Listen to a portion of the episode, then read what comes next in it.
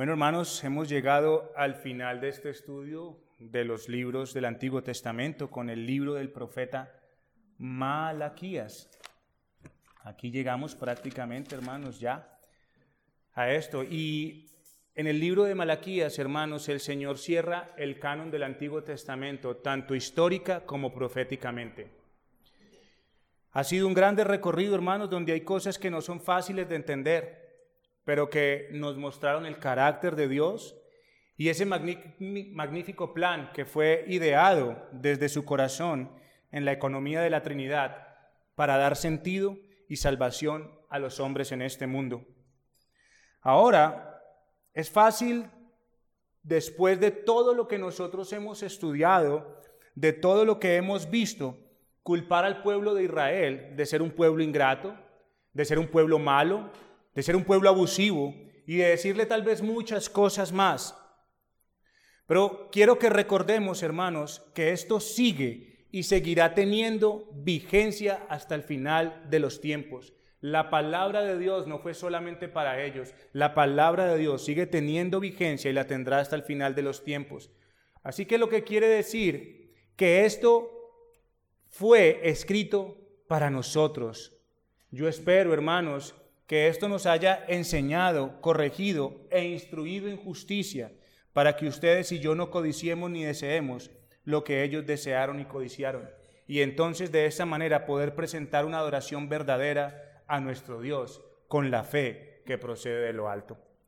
Vamos entonces a ver los puntos que hemos venido trabajando siempre, hermanos, el panorama y las particularidades del libro, el tema y el propósito del libro con la mirada en nuestro Señor Jesucristo.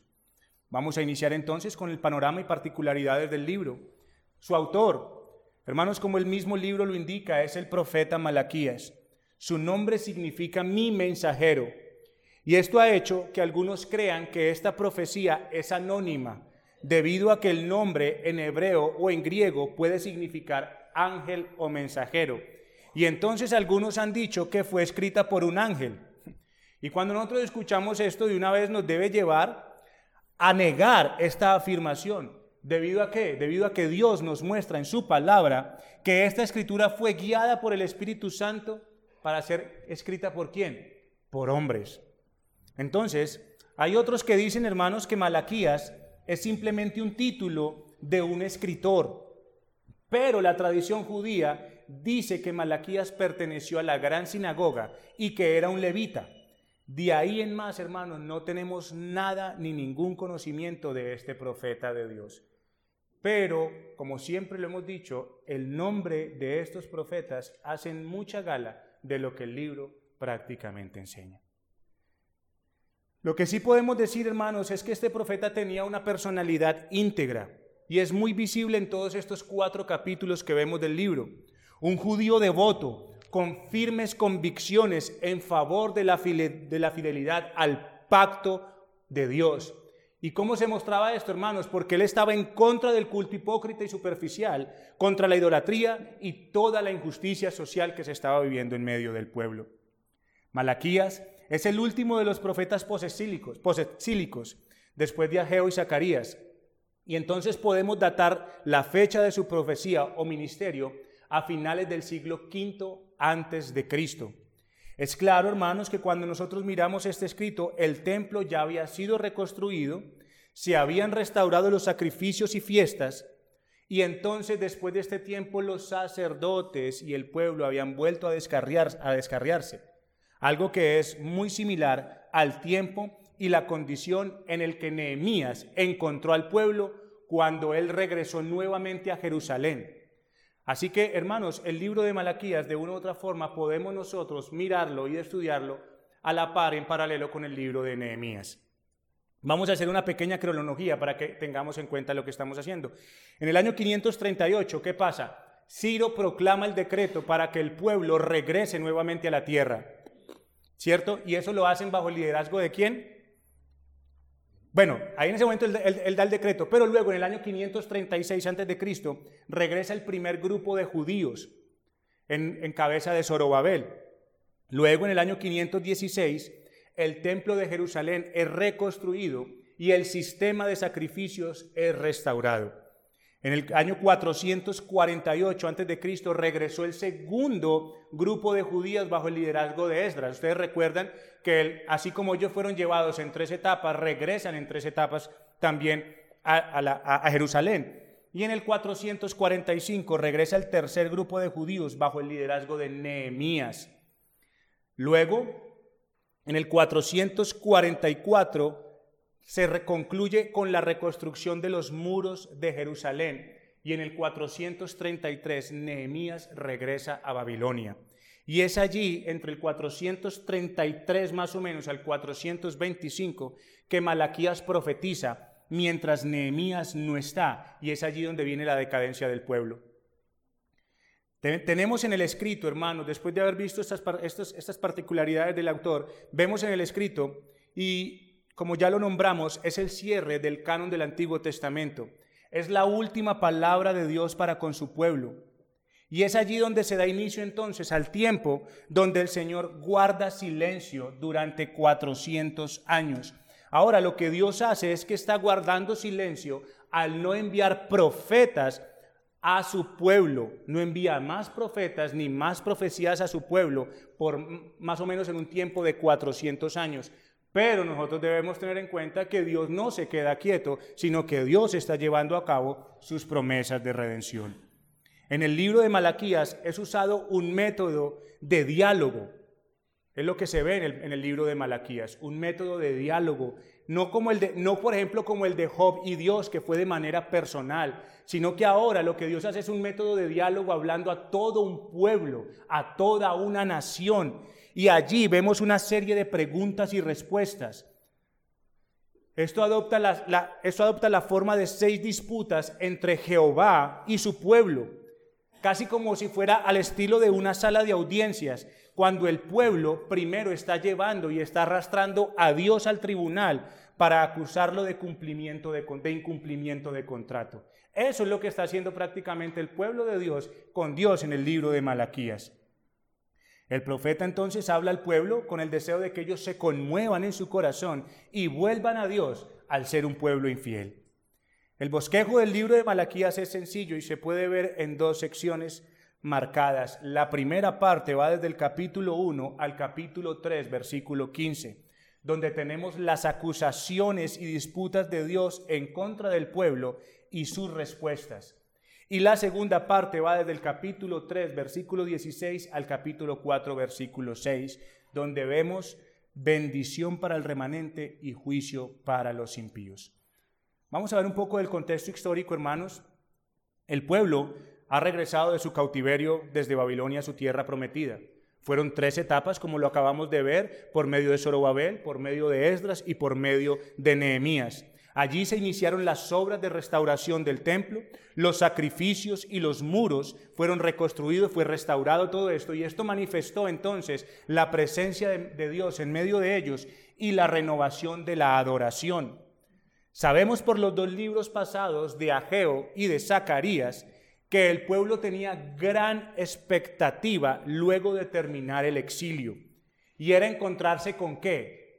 con las promesas de Dios que Él les había hecho. Ellos, ellos, pensaban y querían encontrarse con esas promesas de Dios cumplidas, tener al Mesías gobernando. ¿Y ellos qué? Eso, eso es lo que ellos querían, tener al Mesías gobernando en su templo y ser ellos la potencia mundial con sus enemigos bajo sus pies. Y en ese tiempo entonces tener una época de paz y riquezas sin fin. Eso era lo que este pueblo esperaba, esto era lo que este pueblo anhelaba en su corazón. Pero la realidad con la que se encontraron no fue muy alentadora para ellos. Tenían un templo, pero sin el Mesías en el trono. Los muros habían sido reconstruidos, sí, pero ellos estaban llenos de enemigos alrededor. En lugar de ser una nación que tenía el poder de gobernar sobre las naciones, ellos eran gobernados por el imperio persa. Por eso, hermanos, es que estos dos profetas, Ageo y Zacarías, fueron enviados a alentar al pueblo para que confiaran en Dios. Pues Dios, como vimos en Zacarías, recuerda, Dios bendice, pero ¿cómo? A su debido tiempo. ¿Sí recuerdan la enseñanza pasada? El pueblo entonces, ¿qué hizo? El pueblo entonces respondió afirmativamente a los mensajes anunciados por los profetas y con un celo perferviente por hacer la voluntad de Dios. Pero su, su consagración disminuyó conforme iban pasando los años. Y ahora, hermanos, a más de dos mil años de historia del Antiguo Testamento, más o menos desde Abraham, a quien fueron dadas las promesas, estas promesas gloriosas que Dios había hecho a ellos por medio de los pactos, no habían sido cumplidas en su sentido definitivo. Esas promesas que Dios dio a ellos no habían sido cumplidas en su totalidad, completamente, no, hermanos, pero el pueblo sí había sido testigo de primera mano del cumplimiento de las promesas de Dios en un sentido temporal. Dios les dijo que él iba a reconstruir el templo y lo reconstruyó. Los muros serían reconstruidos y lo reconstruyó, pero ellos querían más. Ellos querían ver cumplido lo que Dios les había dicho. Pero Dios, hermanos, lo estaba haciendo conforme a sus tiempos. Así que, hermanos, aproximadamente 100 años después de este primer retorno, del, retorno que vino bajo el liderazgo de Zorobabel, en el cual ellos venían con grandes expectativas, los judíos hermanos habían perdido toda esperanza de recibir el favor de Dios y el cumplimiento de sus promesas. Y ahora se encuentran en un profundo retroceso espiritual, excediendo iniquidades anteriores en cuanto a la adoración presentada a Dios se encontraban insensibles al pecado, con un estupor espiritual sin convicción. Grave era el mal que este pueblo estaba sufriendo y se portaban entonces como niños malhumorados y niños resentidos con Dios que pretendían saberlo todo, pero que carecían del conocimiento esencial de lo que Dios estaba haciendo. Eso era lo que estaba pasando con el pueblo, hermanos. Cien años más o menos después del primer retorno, este pueblo nuevamente está en esta situación. Malaquías entonces es dirigido a la nación de Israel para revelar al pueblo que todo lo que estaban pasando y viviendo era causado por su falta de confianza en Dios, su adoración hipócrita y negativa a obedecer la ley de Dios. Allí Dios no tenía nada que ver y entonces su cinismo solo era una muestra de su incapacidad para ser fieles a Dios. Eso es lo que les muestra el profeta Malaquías. Vamos entonces a dar paso, hermano, al tema y el propósito del libro. El libro de Malaquías está lleno, hermanos, de lo que siempre Dios ha mostrado a su pueblo. Su inmutabilidad en cada uno de sus atributos.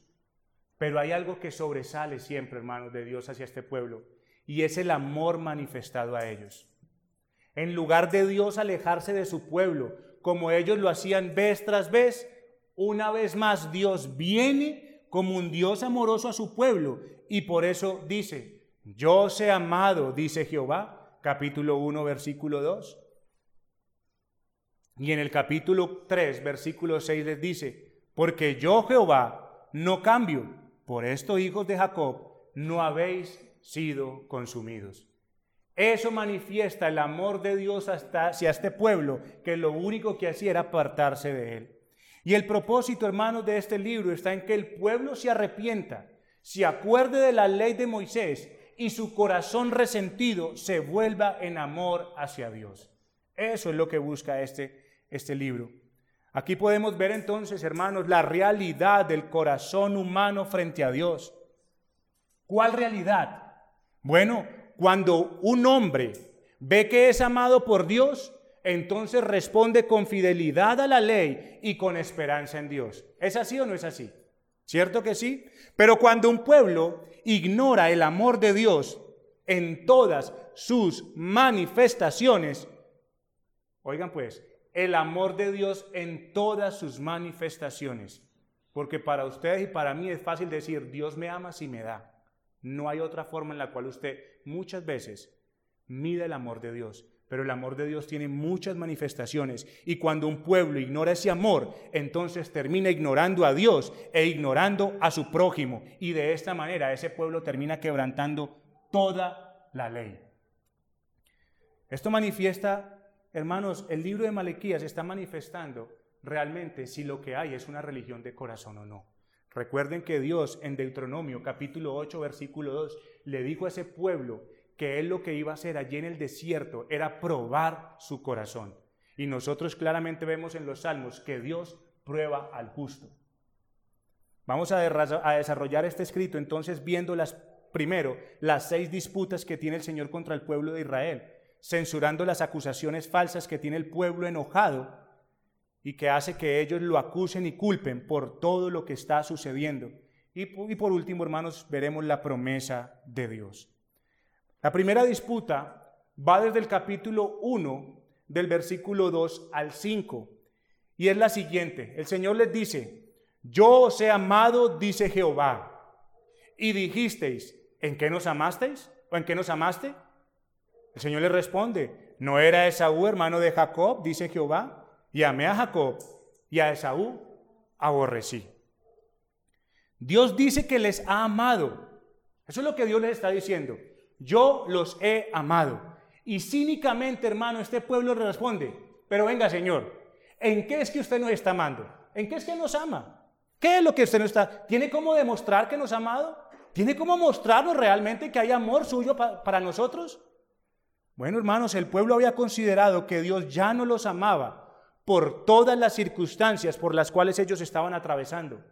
Y cometieron un grave error, porque comenzaron a medir el amor de Dios en base a las circunstancias. Lo que ellos hicieron fue que cuantificaron el amor de Dios en base a qué? En base a lo que les faltaba o a lo que tenían. Y entonces, como ellos tenían poco, y estaban en mucha pobreza, concluyeron que Dios los amaba poco o los amaba nada. Por esto, va en, pero esto va en contravía, hermanos, de lo que nos enseñó Eclesiastés. ¿Recuerdan esa palabra donde dice que sea amor o que sea odio? ¿No lo saben los hombres? ¿Recuerdan eso? Qué ignorancia, hermanos, e irreverencia la que mostraba este pueblo al cuantificar tan pobremente el amor de Dios, olvidando sus obras favorables. Y tal vez no recuerden mucho lo de Eclesiastés, pero luego les puse el ejemplo del rico y Lázaro. O sea, no podemos cuantificar el amor de Dios por lo que nos da en esta tierra. No, hermanos, olvídense de esas cosas. Porque eso no lo sabe el hombre. El amor de Dios tiene muchas manifestaciones. Y si ignoramos eso, vamos a ignorar entonces a Dios y vamos a quebrantar toda la ley. Pero veamos la hermosa respuesta de Dios. Yo os he amado. Esto es un pretérito continuo, hermanos, que quiere decir que Dios siempre lo ha hecho y no es algo condicional. El amor de Dios no es condicional, siempre lo ha hecho. Y entonces el pueblo dice, pero Dios, ¿cómo podemos saber que tú nos has amado? Y esta, y, esta, y esta, reputación de ese pueblo parece lógica en un corazón lleno de amargura y resentimiento por las dificultades que ellos estaban viviendo. Y Dios le responde con aquellas cosas que el hombre no espera. Y como ya el Señor nos ha enseñado en libros pasados. Y entonces le responde, ¿no era Esaú hermano de Jacob? La respuesta, hermanos, está en términos de Dios. La respuesta está en términos de Dios. La elección incondicional es lo que Dios nos está mostrando acá. Si ustedes quieren saber cuánto Dios los ha amado, basta solo con mirar la elección que hizo. Y amé a Jacob y a Esaú aborrecí. La cuestión aquí, hermanos, está en qué diferencia había entre ellos. No habían nacido, no habían hecho ni lo bueno ni lo malo. Y el Señor desde allí, desde antes de que nacieran, el Señor ya había elegido. Y yo pregunto, hermanos, ¿hay alguna diferencia entre ustedes y sus vecinos para que ustedes hoy estén aquí y sus vecinos estén revolcándose en el mundo? ¿Hay alguna diferencia? ¿Acaso no eran dignos los dos del menosprecio y del desprecio de Dios? Pero aún así, en el puro afecto de la voluntad de Dios, los eligió incondicionalmente. Recuerden que a sus padres les dije por medio de Moisés mi siervo, no por ser vosotros más que todos los pueblos os ha querido Jehová y os ha escogido, pues vosotros erais, el más insignificante de todos los pueblos. Eso era lo que ellos debían tener en cuenta. Eso era lo que debían tener en cuenta. Eras vil y menospreciada, un pueblo pecador en gran manera, digno de condenación. Y sin embargo, yo los he escogido para ser el pueblo de mi promesa. Ahora puedes darte cuenta de que en verdad solo yo puedo amarte y que desde siempre lo he hecho cuando tú no lo merecías. Fui yo, dice el Señor, fui yo, dice el Señor, quien decidió tener una relación con ustedes. Recordemos las palabras de Oseas. ¿Qué éramos considerados para Dios? rameras, prostitutas, fornicarios. ¿Quién, quién escoge tener una relación con un tipo de personas como esta? Solo Dios, hermanos. Nadie más. La elección no fue sobre muchos sabios, fuertes o ricos. Mirémonos nosotros, hermanos, ¿qué hay de bueno en nosotros que nos pueda recomendar delante de Dios? Esto que Dios responde y que hizo debe dejarnos ver el gran pecado que cometemos cuando ustedes y yo cuantificamos el amor de Dios hacia nosotros. Ah, si tengo salud, Dios me ama. Si tengo prosperidad, Dios me ama. Si tengo éxito, Dios me ama. Oh, hermanos, ¿saben qué estamos haciendo ahí? Envidiando a los que les va bien en este mundo. No es otra cosa. Eso es lo que manifiesta ese corazón. Ahora, ¿estoy diciendo que tener salud, tener prosperidad es malo? No. Pero si esto está haciendo que usted mide el amor de Dios, oh hermano, cuán equivocado está. Y váyase detrás de esas cosas entonces. Porque usted no está detrás del amor de Dios. Así pues, iglesia, mas Dios muestra su amor para con nosotros en que siendo aún pecadores, Cristo murió por nosotros. ¿Quieres saber cuánto Dios te amó? Te aconsejo entonces, mires en este momento a la cruz de Cristo, quien se puso en su lugar y en mi lugar cuando nunca nosotros lo merecíamos. La gran realidad para el cristiano está en las promesas de Dios. ¿Y cuál es la promesa de Dios? Que nada ni nadie nos separará del amor de Dios que es en Cristo Jesús. Romanos capítulo 8, versículo 38 y 39. Viene entonces la segunda disputa, que va desde el capítulo 1, versículo 6, al capítulo 2, versículo 9. Y esto se puede comparar un poco con Nehemías capítulo 13, versículos 7 al 9. El hijo honra al padre y el siervo a su señor. Si pues soy yo padre, ¿dónde está mi honra? Y si yo, y si soy Señor, ¿dónde está mi temor? Dice Jehová de los ejércitos a vosotros, oh sacerdotes, que menospreciáis mi nombre y decís, ¿en qué hemos menospreciado tu nombre? En que ofrecéis sobre mi altar pan inmundo. Y dijisteis, ¿en qué te hemos deshonrado? En que pensáis que la mesa de Jehová es despreciable. Y cuando ofrecéis el animal ciego para el sacrificio, ¿no es malo? Asimismo, cuando ofrecéis el cojo o el enfermo, ¿no es malo? Preséntalo pues a tu príncipe. ¿Acaso se agradará de ti o le serás acepto? Dice Jehová de los ejércitos. El versículo 13 dice, además, habéis además dicho, oh, qué fastidio es esto. Y me despreciáis, dice Jehová de los ejércitos, y trajisteis lo hurtado, o cojo o enfermo, y presentasteis ofrenda. ¿Aceptaré yo eso de vuestra mano? Dice Jehová. Hermanos, es importante conocer un poquito del trasfondo en el cual ellos estaban viviendo, un poquito del trasfondo cultural. En la religión mesopotámica donde ellos se encontraban, creían que los seres humanos existían para alimentar y sustentar a los dioses a los cuales ellos adoraban. Por eso para ellos era común que en los altares que ellos creaban, donde ellos dejaban sus ofrendas, eso se llamara mesa, la mesa para comer y por eso ellos ponían sus sacrificios sobre esta mesa para que los dioses tuvieran alimento para toda la semana. Eso era lo que ellos estaban haciendo. Ahora, ¿qué está haciendo Dios? Bueno, Dios les está mostrando al pueblo que ellos no ofrendaban para que Dios fuera sustentado. Esa no era la razón. Dios les está mostrando esto que ellos tenían muy clarito en sus mentes. Ellos lo conocían. Y Dios les está mostrando, ustedes a mí no me ofrendan para yo ser sustentado. Esa no es la razón.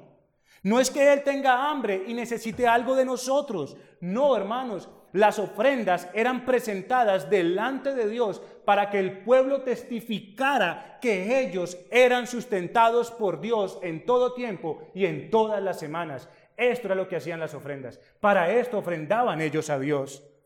Dios muestra que el ofrendar, hermanos, era una acción de gracias. O sea, de adoración a ese Dios de amor y a ese Dios sustentador. Y ellos lo habían convertido en un ritual externo de obligación. Las ofrendas, hermanos, era un acto público de reconocimiento del sustento fiel de Dios hacia ellos.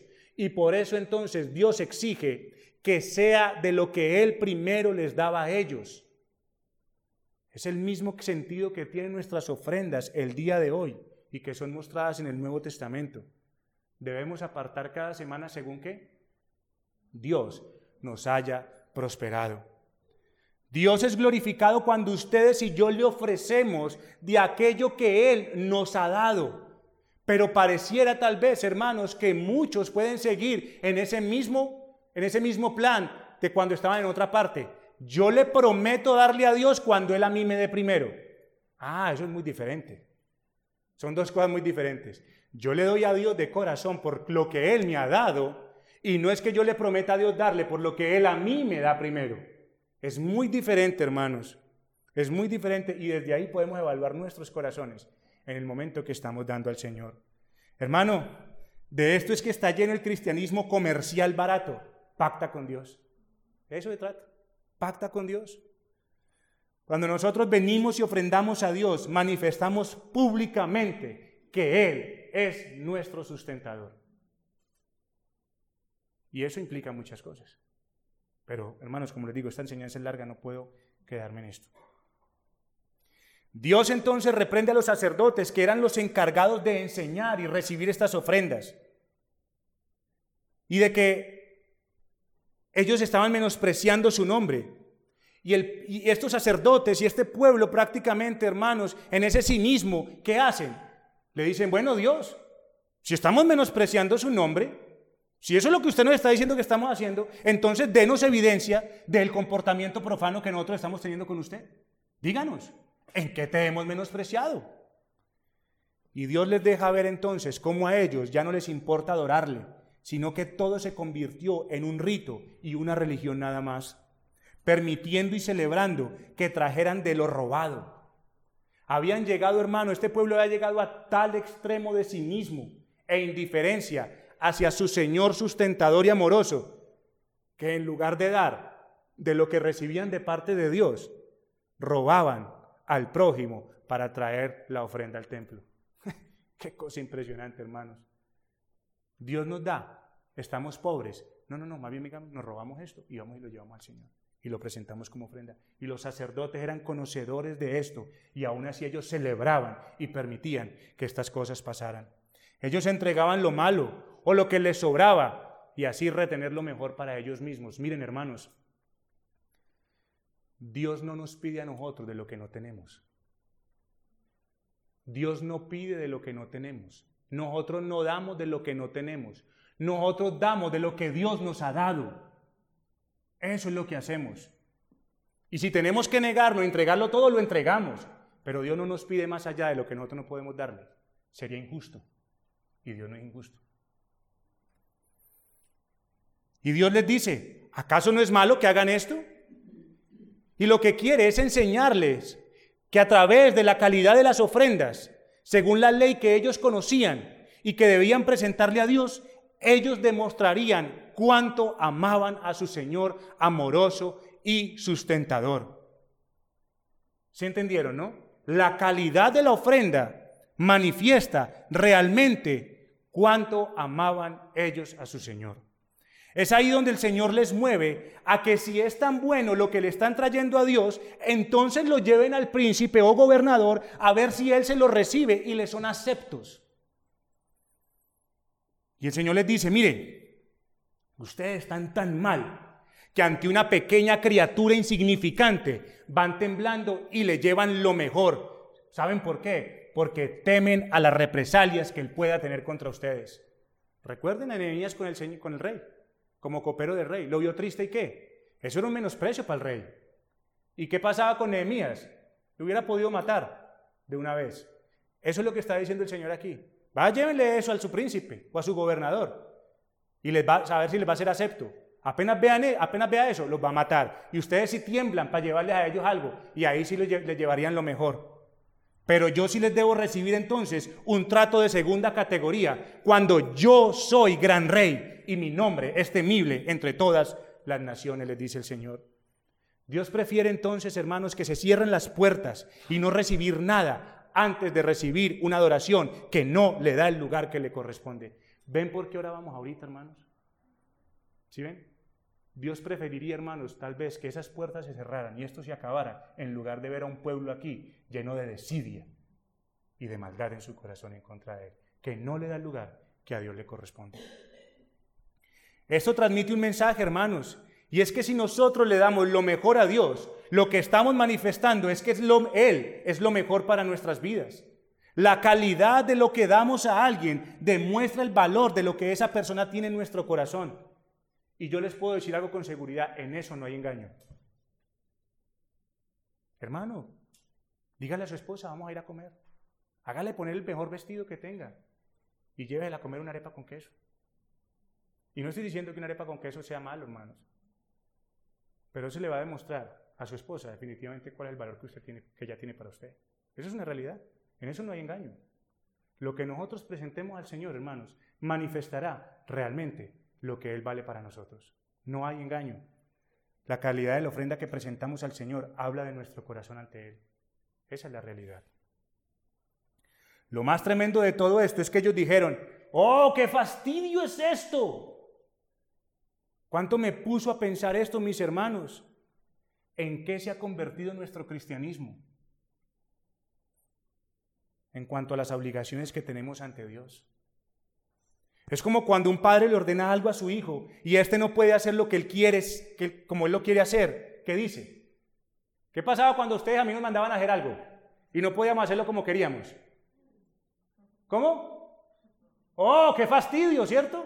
Qué fastidio, bueno hermanos, eso era lo que estaba manifestando este pueblo. Uy, qué fastidio servir, qué fastidio hacer esto, qué fastidio hacer lo otro, qué fastidio ir a la iglesia, qué fastidio orar, qué fastidio ir a la palabra de Dios, qué fastidio hacer la devoción familiar, qué fastidio hacer todas estas cosas. Qué fastidio cumplir con las obligaciones que tenemos con Dios. ¿Qué es fastidioso para nosotros, hermanos? ¿Estar aquí es fastidioso?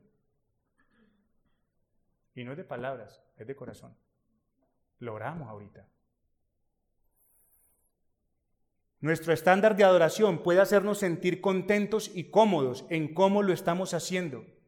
Pero el pasaje nos deja ver que es Dios quien determina cómo lo estamos haciendo, pues es Él quien lo está recibiendo y a menos de que no esté regulado por Él mismo, será considerado como un menosprecio y desprecio al Señor. La sinceridad, hermanos, hay muchos que dicen, no, yo sinceramente amo al Señor. Hermanos, la sinceridad no es una muestra de verdadera adoración. Bájese de la nube.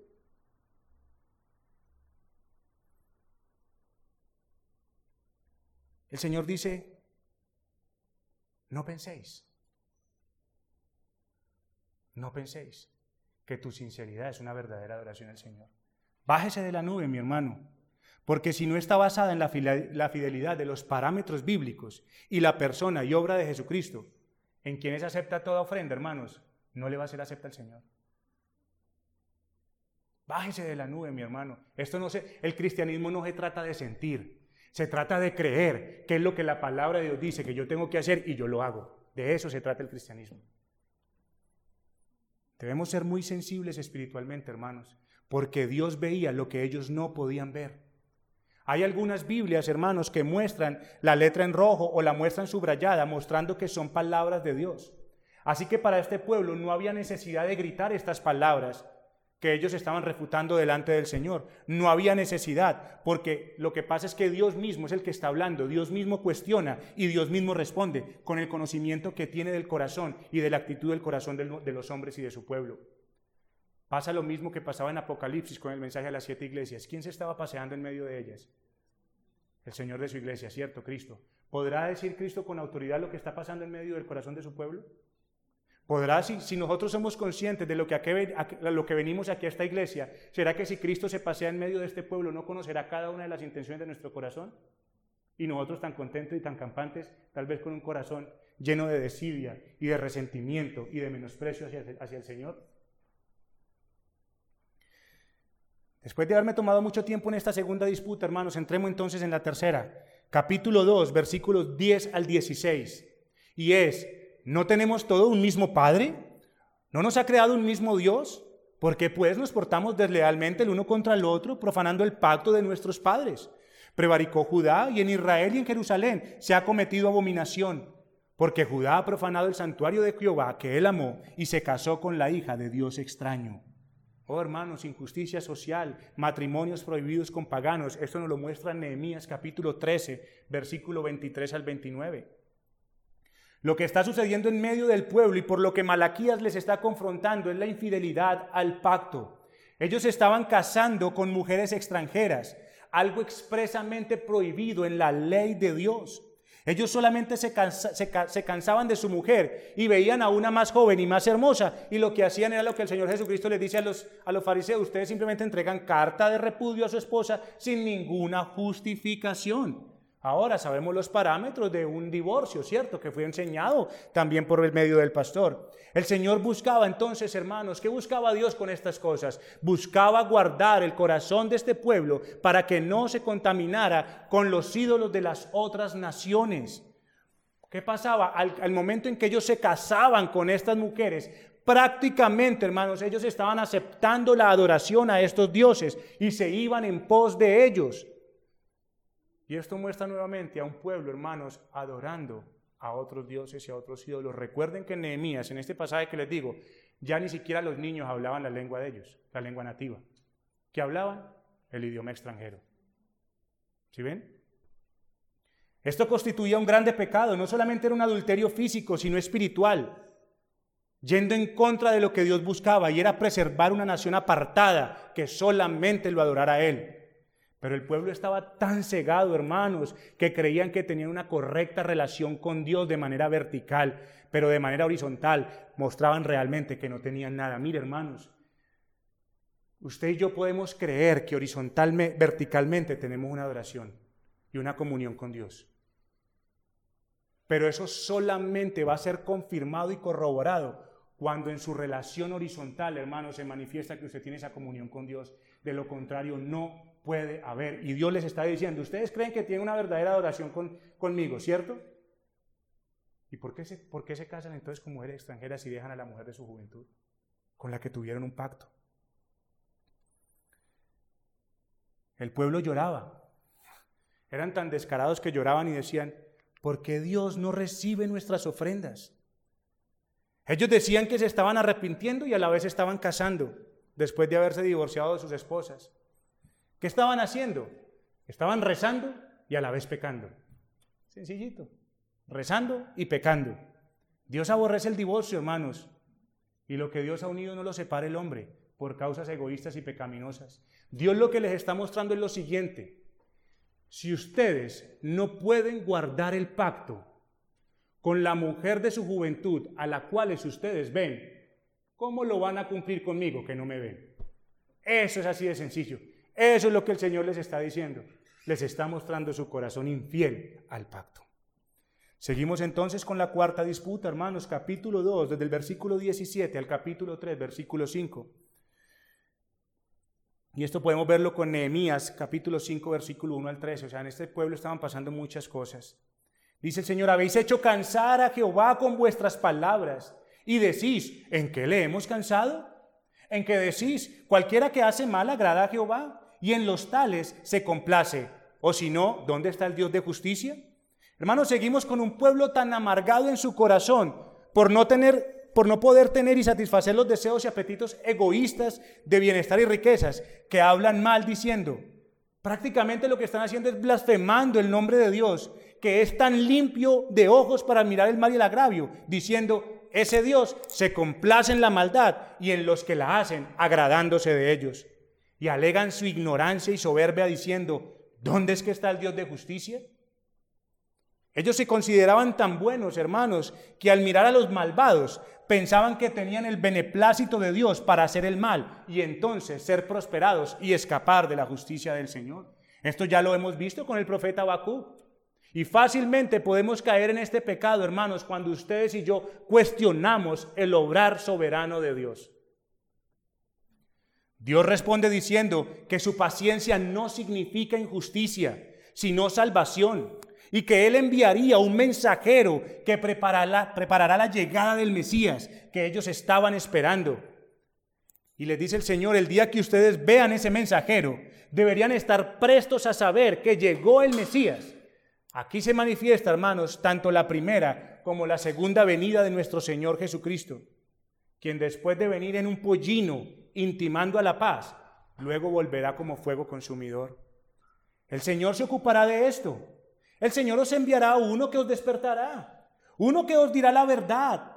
Él será como fuego purificador, quemando la hipocresía e indiferencia exterior de vuestra religión para llegar al fondo mismo del corazón. El Señor será como la lejía para los que están dispuestos. Él les limpiará y enderezará la situación de este pueblo pecador. Podréis reconocerle porque ante Él irá un mensajero para preparar el camino y de repente va a venir a su pueblo. Hermanos, el Señor vino a intimar a la paz. No le recibieron. Por lo tanto, su segunda venida será como un fuego consumidor del del cielo con los ángeles de su poder para dar retribución a aquellos que se complacen en la maldad. Pero todas estas cosas serían hechas cuando Dios así lo quiera y lo haya determinado, y no cuando el pueblo se lo diga, porque su brazo no está condicionado ni limitado por nada ni por nadie. La justicia de Dios sería llevada a cabo a través de su Mesías prometido, a quien dio todo el juicio en su mano. La quinta disputa va del capítulo 3, versículos 6 al 12. Y tiene que ver con el descuido con respecto al cuidado del templo, a sus servidores y el diezmo. Esto lo deja ver Nehemías capítulo 13, versículos 10 al 14. Desde los días de vuestros padres os habéis apartado de mis leyes y no las guardasteis. Volveos a mí y yo me volveré a vosotros, ha dicho Jehová de los ejércitos. Mas dijisteis, ¿en qué hemos de volvernos? ¿Robará el hombre a Dios? Pues vosotros me habéis robado y dijisteis, ¿en qué te hemos robado? En vuestros diezmos y ofrendas. Este texto que acabamos de leer, hermanos, es uno de los más conocidos en el ámbito cristiano, pero asimismo es uno de los más, no solo mal entendidos, sino más mal utilizados por los mercaderes de la fe, de los cuales muchos de ustedes fueron víctimas. ¿Cierto que sí? Ay, ¿cómo hacen la carita que es que sí? Y ustedes no se dan cuenta que ustedes a la vez eran victimarios porque ustedes buscaban lo mismo que ellos buscaban de parte de Dios. ah, sí. Ay, pobrecito, somos víctimas. No, hermanos, ustedes buscaban lo mismo que ellos buscaban, mercadereando con la fe en el Señor. Volveos a mí, dice el Señor, y ellos refutan, pero venga, ¿en qué tenemos que volvernos? ¿En qué hemos de volvernos? ¿Acaso nos hemos ido a alguna parte? Aquí estamos. ¿Qué quieres decir tú, Señor? con eso de que nos volvamos? ¿Te estamos sirviendo en el templo? ¿Te estamos llevando los sacrificios y las ofrendas adecuadas? Y estamos llevando a cabo este ritual, a cabo este ritual tal y como lo estableciste. ¿Qué quieres decir con que nos volvamos a ti? Mediante esta respuesta, hermanos, ellos dejan ver muy clara la ceguera que tenían en sus corazones. El Señor les ha respondido vez tras vez todo lo que han hecho y ellos creen que han prestado un servicio correcto al pacto de Dios. Y allí viene entonces la acusación del Señor, en que ellos le están robando. ¿Y en qué? Preguntan. En la fidelidad que el pueblo debe a Dios. En eso es que le están robando. Y por eso es que Dios les dice, si se vuelven a Él en arrepentimiento, Él se volverá a ellos y así va a poder cumplir las bendiciones del pacto que les prometió. ¿Qué es lo que estaba pasando con este pueblo? Este pueblo estaba recibiendo las maldiciones del pacto precisamente por no cumplir con los estándares que Dios les había dicho que cumplieran. Esa es la razón por la cual el pueblo estaba viviendo de la manera que estaba viviendo. Y Dios les dice, vuélvanse a mí, arrepiéntanse, hagan lo que tienen que hacer y entonces yo les voy a bendecir, porque yo he prometido bendecirles si ustedes me obedecen. Aquí en este contexto, hermanos, es que entran los parámetros del diezmo. Toda la nación me está robando, dice el Señor. Y estás usando ese dinero con el que yo los bendigo para vuestros propios fines, mientras mi casa pasa necesidad.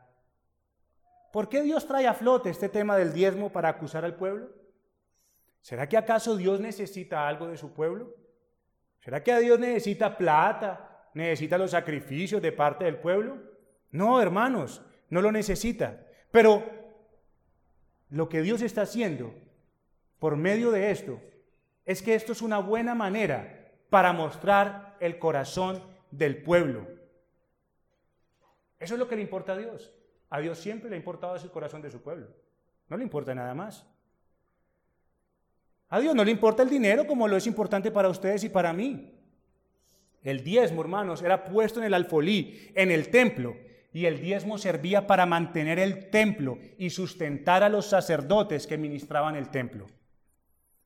¿Qué pasaba? El pueblo trae la ofrenda, los sacerdotes la reciben Ellos presentan la parte de esos diezmos que le corresponde a Dios, ¿cierto que sí? Primeramente a Dios. Y luego lo que queda era para que el sacerdote, perdón, bueno, entonces, ¿qué hacía el sacerdote? El sacerdote coge la, ofrenda, la presenta primeramente a Dios, intercede por ellos, por ellos ante Dios. Eso es lo que Dios, eso es lo que el sacerdote hace por medio de estas ofrendas. Pero lo que quedaba de estas ofrendas, hermanos, después de hacer lo que Dios pedía que se hiciera, era para ellos. ¿Ustedes recuerdan, los sacerdotes de aquel tiempo eran como los sacerdotes católicos? ¿Sin mujer? No, cierto. Los sacerdotes en aquel tiempo eran casados, por lo tanto tenían familias que sustentar y este era el medio que Dios les daba para que sustentaran, se sustentaran ellos y sustentaran a sus familias. Recordemos, hermanos, que de las doce tribus que de Dios, solamente once, solamente once recibieron tierras para producir y sustentarse. ¿Sí recuerdan? Porque hubo una, ¿cuál? Leví, a la cual Dios le dijo que él mismo sería su porción. Ellos ya tenían un trabajo muy grande en el templo, hermanos, porque siempre, las 24 horas del día, debería estar encendido el fuego del altar ardiendo. Las 24 horas del día, hermano, debía estar encendida la menorá allí. Siempre debía haber panes en la mesa de la proposición y 24 horas del día el Señor debía estar siendo adorado. Tenían trabajo, ¿eh? Entonces, mientras el pueblo venga y presente sus ofrendas en el templo, habrá siempre un sacerdote disponible para mediar esa ofrenda ante Dios, orando ante Dios por los hombres.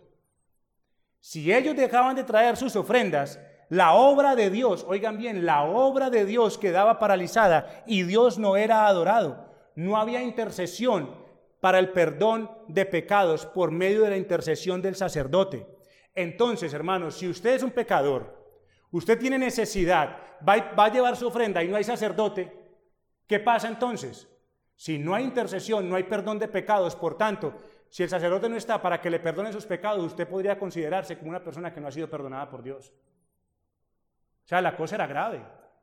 La cosa no era cualquier cosa lo que estaba pasando allí. Era un desastre, hermanos. Y todo esto estaba pasando por no diezmar. ¿Qué le pasó a los sacerdotes? Lo que dice Nehemías. ¿Qué les tocó hacer? Tuvieron que huir a su heredad. Todo por la avaricia y tacañería del pueblo, que no le importaba la adoración a Dios. Hermanos, esto es en términos de Dios, no de los hombres. Es la obra de Dios. Si ustedes y yo, de lo que Dios nos prospera, no damos a su casa, hermanos, es la obra de Dios la que se paraliza y usted y yo en nuestro corazón estamos diciendo, no nos importa ni la obra de Dios ni adorar a Dios. Eso no nos importa. Primero yo, segundo yo y tercero yo. Dios nos enseña entonces que Él no cumplirá las bendiciones del pacto mientras el pueblo quebrante las condiciones del pacto. No es que diezmemos para comprar metros. No, hermanos, no es para comprar metros. No es para ser rico el pastor. Es para la obra de Dios y su adoración. Entramos en la última disputa, capítulo 3, versículo 13, al capítulo 4, versículo 3. Vuestras palabras contra mí han sido violentas, dice Jehová. Y no es de menos, hermano, todo lo que le han dicho el Señor. Y dijisteis, que hemos hablado contra ti? Habéis dicho, por demás es servir a Dios que aprovecha que guardemos su ley. Escuchen lo que ellos, escuchen porque es que estas son palabras del mismo Dios, hermano, esto es lo que estaba saliendo del corazón de ellos, no necesitaban gritarlo. Que aprovecha que guardemos su ley y que andemos afligidos en presencia de Jehová de los ejércitos. Decimos pues ahora, bienaventurados son los soberbios y los que hacen impiedad, no solo son prosperados, sino que tentaron a Dios y escaparon. En pocas palabras, mis queridos hermanos, para ellos la religión siempre tuvo una motivación, su propio bienestar. Era algo exclusivamente personal. Dios no encajaba en su ecuación de vida. ¿Qué es lo que hay para mí en servir a Dios? Nada, solo aflicción y no hay recompensa. Veían entonces con envidia la vida de los impíos que vivían a sus anchas en esta tierra y los llamaban bienaventurados, porque según ellos Dios era indiferente a esto.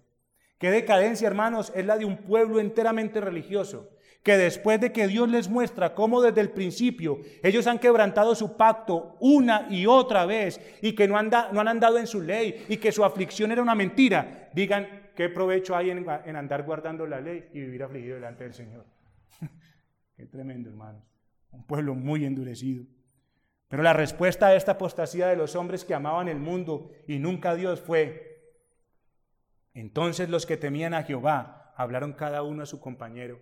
Y Jehová escuchó y oyó, y fue escrito el libro de memoria delante de él, para los que temen a Jehová y para los que piensan en su nombre. Y serán para mí especial tesoro, ha dicho Jehová de los ejércitos, en el día que yo actúe, y los perdonaré, como el hombre que perdona a su hijo que le sirve.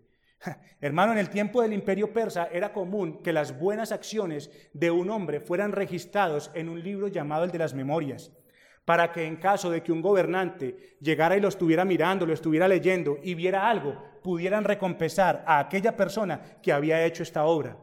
Y tenemos un caso puntual en las escrituras, ¿cierto? Tenemos a Mardoqueo, al cual el rey hizo recompensar, y esta recompensa resultó siendo la condenación para su más acérrimo enemigo. Entonces, hermanos, este libro de las memorias era un libro que los persas siempre llevaban para recompensa posterior, oigan bien, posterior a un hecho bueno. Y Dios está ocupando esta figura cultural aquí que ellos conocían muy bien. Y les está respondiendo, lo mismo estoy haciendo yo. Lo mismo estoy haciendo yo. Yo desde mi alto y sublime trono, yo tengo en mi mano el libro de las memorias y mientras estoy observando que ustedes me acusan con palabras fuertes, observo también que hay un remanente que me teme y les importa mi nombre. El día que aquellos, el día que aquellos que ustedes llaman bienaventurados sean quemados como estopa en el fuego abrasador, este mi pueblo que me teme será mi especial tesoro en ese día que yo actúe, pues serán llamados buen siervo y fiel. En lo poco fuiste fiel, tiene la recompensa.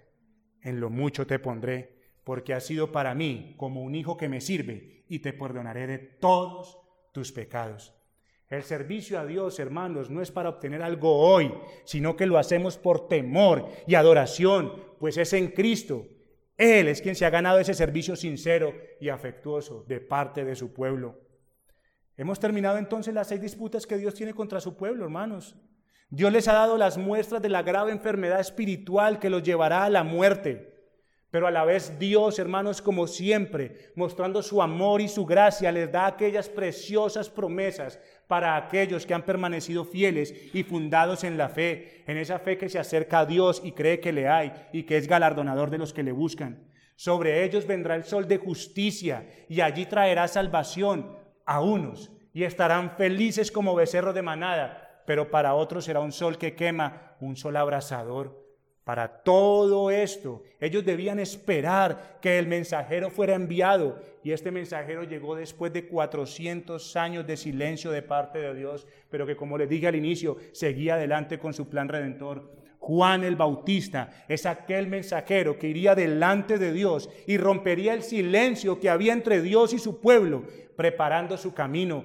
Él traería el mensaje de esperanza y no solamente traería el mensaje de esperanza, sino que presentaría a la esperanza misma en la persona de nuestro Señor Jesucristo, a quien ellos deseaban, el Mesías prometido, el Hijo del Dios viviente. Juan el Bautista iría delante de él con el espíritu y el poder de Elías para hacer volver los corazones de los padres a los hijos y de los rebeldes a la prudencia de los justos, para preparar al Señor un pueblo bien dispuesto. Lucas 1.17. Hermanos, de la misma manera que en aquel tiempo lo es para hoy. Una religión fría y vacía que no adora a su Señor, sino que solo busca el beneficio de su Señor, para que todas estas cosas se acaben y los hombres puedan volverse a Dios, necesitan escuchar el mensaje de aquel mensajero, como Juan el Bautista lo dijo, arrepentíos y creed en el Evangelio. Pues Juan, profeta del Altísimo, serás llamado porque irás delante de la presencia del Señor para preparar sus caminos, para dar conocimiento de salvación a su pueblo, para perdón de sus pecados, por la entrañable misericordia de nuestro Dios, con que nos visitó desde lo alto la aurora, para dar luz a los que habitan en tinieblas y en sombra de muerte, para encaminar nuestros pies por camino de paz. Solo allí en Cristo, hermanos, solo allí en el Evangelio de nuestro Señor Jesucristo, un pueblo rebelde volverá su corazón a Dios, porque en Cristo se cumple la total condescendencia de Dios volviéndose a los hombres. Que el Señor les bendiga, hermanos.